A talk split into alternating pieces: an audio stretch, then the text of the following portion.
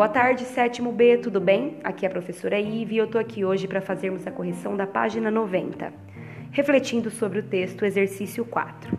A partir do sexto parágrafo, as emoções dos personagens retratados nos quadros começaram a ser exploradas. A. Como você interpretou o trecho? Já não se obedecia aos limites impostos pelas molduras?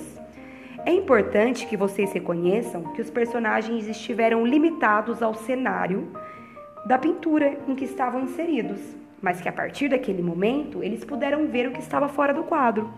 B. Qual é a sensação comum à maioria dos personagens? Os personagens sentem-se angustiados ao notar que estiveram aprisionados e que suas ações estavam suspensas. 5. O conto fantástico pressupõe a dúvida do leitor sobre o que de fato ocorre. A. O que poderia explicar racionalmente o que está acontecendo? Podemos pensar que a personagem, por estar muito cansada, teve um sonho ou um delírio e que o narrador se refere a isso. B. Que aspecto sugere que essa explicação não é suficiente? O fato de haver uma tela sem tinta. C. Por que é correto dizer que, nesse conto, o clímax não é seguido de um desfecho? O clímax do conto está expresso no último parágrafo, quando a narradora acorda assustada e vê a tela sem tinta. Não se expõe o que acontece depois, isto é, a resolução do conflito. D. Qual é o efeito dessa forma de construir o final?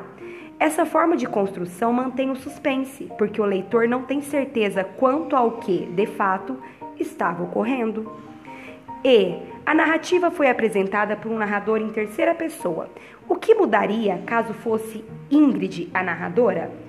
A Ingrid não percebeu o que estava acontecendo com os quadros na parede de sua casa. Por isso, não poderia relatar o movimento. Como narradora, contaria apenas suas ações e sua perplexidade diante da tela sem tinta. A correção fica por aqui. Espero que todos estejam saudáveis. Até o próximo ano.